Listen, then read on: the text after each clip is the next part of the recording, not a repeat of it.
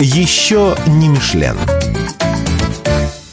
Добрый день, уважаемые слушатели. Это программа «Еще не Мишлен» и ее ведущая Мария Чале. Сегодня вы услышите вторую часть беседы с известным шеф-поваром, бизнесменом и ресторатором Иваном Мандриком. В прошлом выпуске Иван рассказал о цифровизации в ресторанах Краснодара, а также о программах, которые помогают персоналу в работе. Иван объяснил слушателям, почему важно вводить в ресторанах цифровые новшества, и поделился, как цифровое меню может помочь раскрутить детское кафе, а какие трудности могут происходить э, между гостями и официантами из-за оплаты по QR-коду. Напомним, что Иван Мандрик больше 25 лет работает шеф-поваром в ресторанах Краснодара. Также он успешно управляет э, одним из самых известных ресторанов в центре города, проводит праздничные мероприятия и иногда лично общается с гостями в холле во время праздничных ужинов.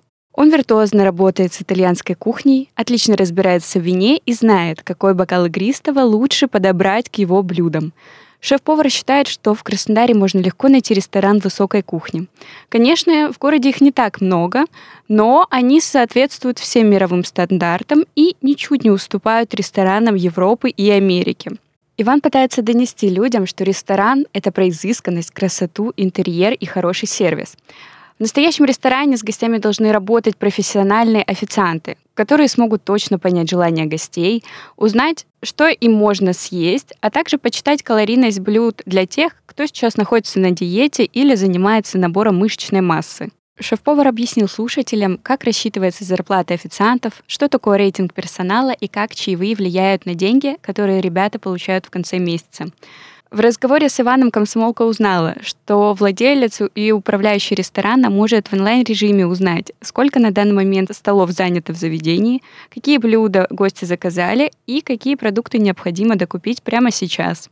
Иван объяснил, что цифровизация помогла сильно упростить процессы управления ресторанов, лучше следить за качеством услуг и работой персонала. Скажите, как вы в целом оцениваете уровень цифровизации в ресторанах Краснодара? Насколько он ну, высокий или низкий? Я вам хочу сказать так, что даже в обычном, там, не знаю, фастфуде каком-то уже стоят там онлайн-кассы, везде стоят, где данные передаются максимально в налоговую и везде.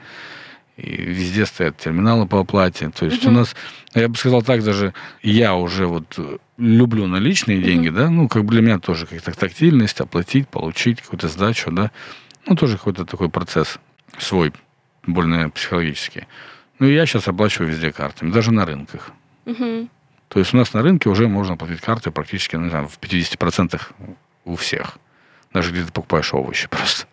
А можно ли уровень наших ресторанов сравнить там со столичными Москва, Питер? Ну, мы ничем не отличаемся в этом плане. На самом деле у нас также есть сильно, угу. хорошо цифровизованные рестораны, есть менее.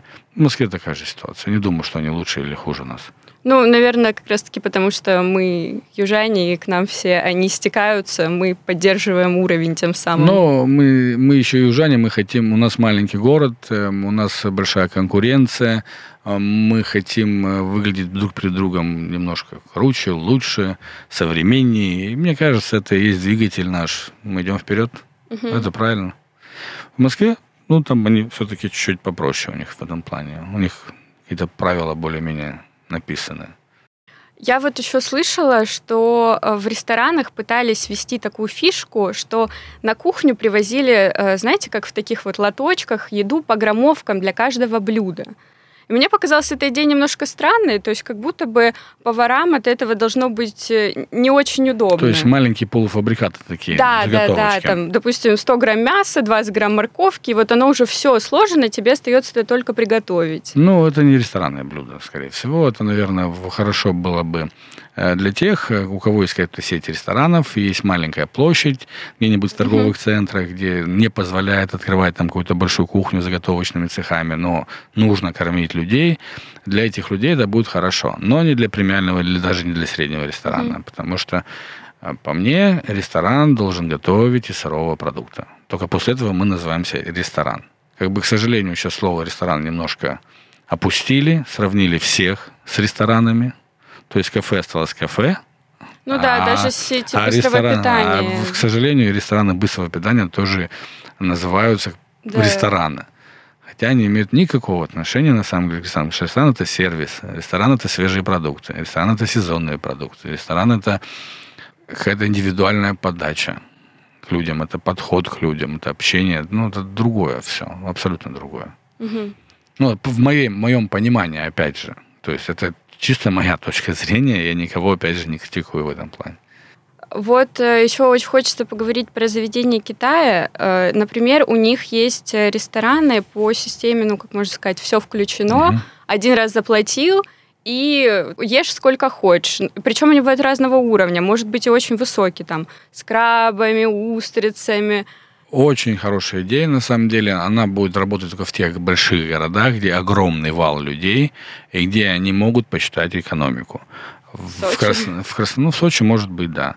В Краснодаре нет, по той причине, что у нас э, наплыв ресторанов, он всегда разный. Он бывает в понедельник у нас рестораны полные, полные в субботу, воскресенье, в пятницу, а среда, четверг пошел дождь или снег, или что-нибудь произошло, и опять все остановились. Да что с этими продуктами делать? То есть они же все равно подготавливаются, да. заготавливаются, это полуфабрикаты готовятся. Ну да, приходится выкидывать. Поэтому экономически в нашем городе, мне кажется, это работать не будет.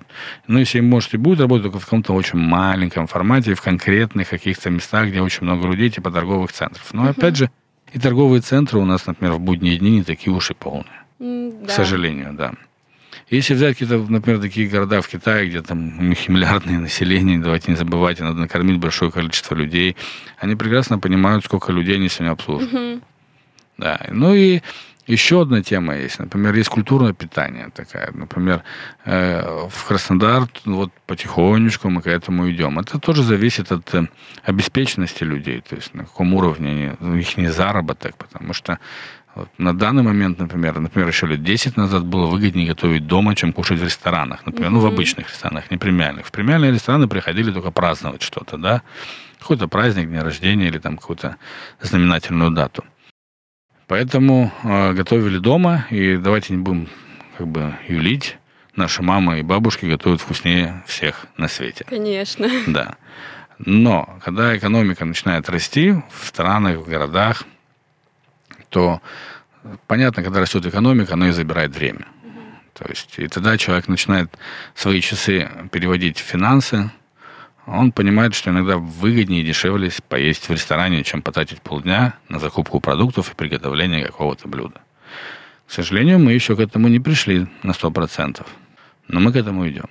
Например, если взять в Штатах или в Европе, и э, многие квартиры, апарты строятся уже без кухонь. Если максимум и строится, делается маленькая кофейня в квартире, там, где можно сварить кофе, сварить какое-то яичко, либо пожарить просто яишенку, или заварить кашу кипяточком. Все. Кухня как таковая уже в квартирах не планируется даже. Потому что реально дешевле, если ты считаешь свое время, есть в ресторанах. И вы считаете, что мы к этому сейчас как раз-таки приходим Ну, потихонечку? показатель прошлого года дал понять нам, что у нас много ресторанов открывается. Вы назвали всего два до этого новых. Но это вот э, самые последние. Да, ну, например, если так взять статистику, у нас открылось неплохих ресторанов, больших и маленьких, ну, уже более десятка, Мгм. учитывая, что у нас еще и были. А в общей массе у нас в городе в районе 1500 точек общепита. Ну, это и малое Мгм. питание, там и фастфуды, и рестораны, кофе- кофейни. Поэтому и самое интересное, что в 2023 году, я бы сказал, что если раньше открывалось 10 ресторанов, и 7 из них закрывалось, то сейчас из 7, ну, может, 2 закроются из 10. 8 работают и работают успешно. А с чем это связано? Э, Бизнесмены стали как-то просто более опытные, знаете, больше я думаю, просчитывают? нет, я или- думаю, что не, не в этом дело. Ну, бизнесмены становятся опытными, опытными с годами. Ну да, то есть ты должен закрыть один ресторан, чтобы открыть два хороших, скорее всего. Нет, ну сейчас у нас много ресторанов не откроешь, потому что у нас локаций не так много хороших, потому что ну, город у нас стоит, а нужны парковки, нужны подъезды, нужны, нужен поток какой-то людей, то есть не везде ты сможешь открыть ресторан, да? Нет, не в этом дело. Я думаю, что люди стали более обеспеченные на Кубани. То есть Мгм. я думаю, что начали зарабатывать чуть-чуть лучше. Я думаю, в этом проблема.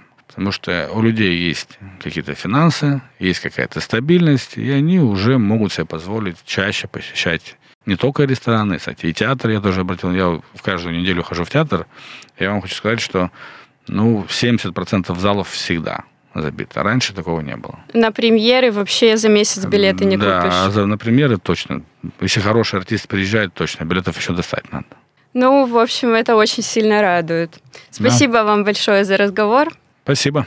Это была программа «Еще не Мишлен» и ее ведущая Мария Чалы. Сегодня мы поговорили с известным шеф-поваром и управляющим рестораном Иваном Мандриком. Слушайте нас каждый понедельник в 13.33 на волне 91,0 FM. Эм. А запись подкаста вы всегда можете найти на сайте radiokp.ru. Еще не Мишлен.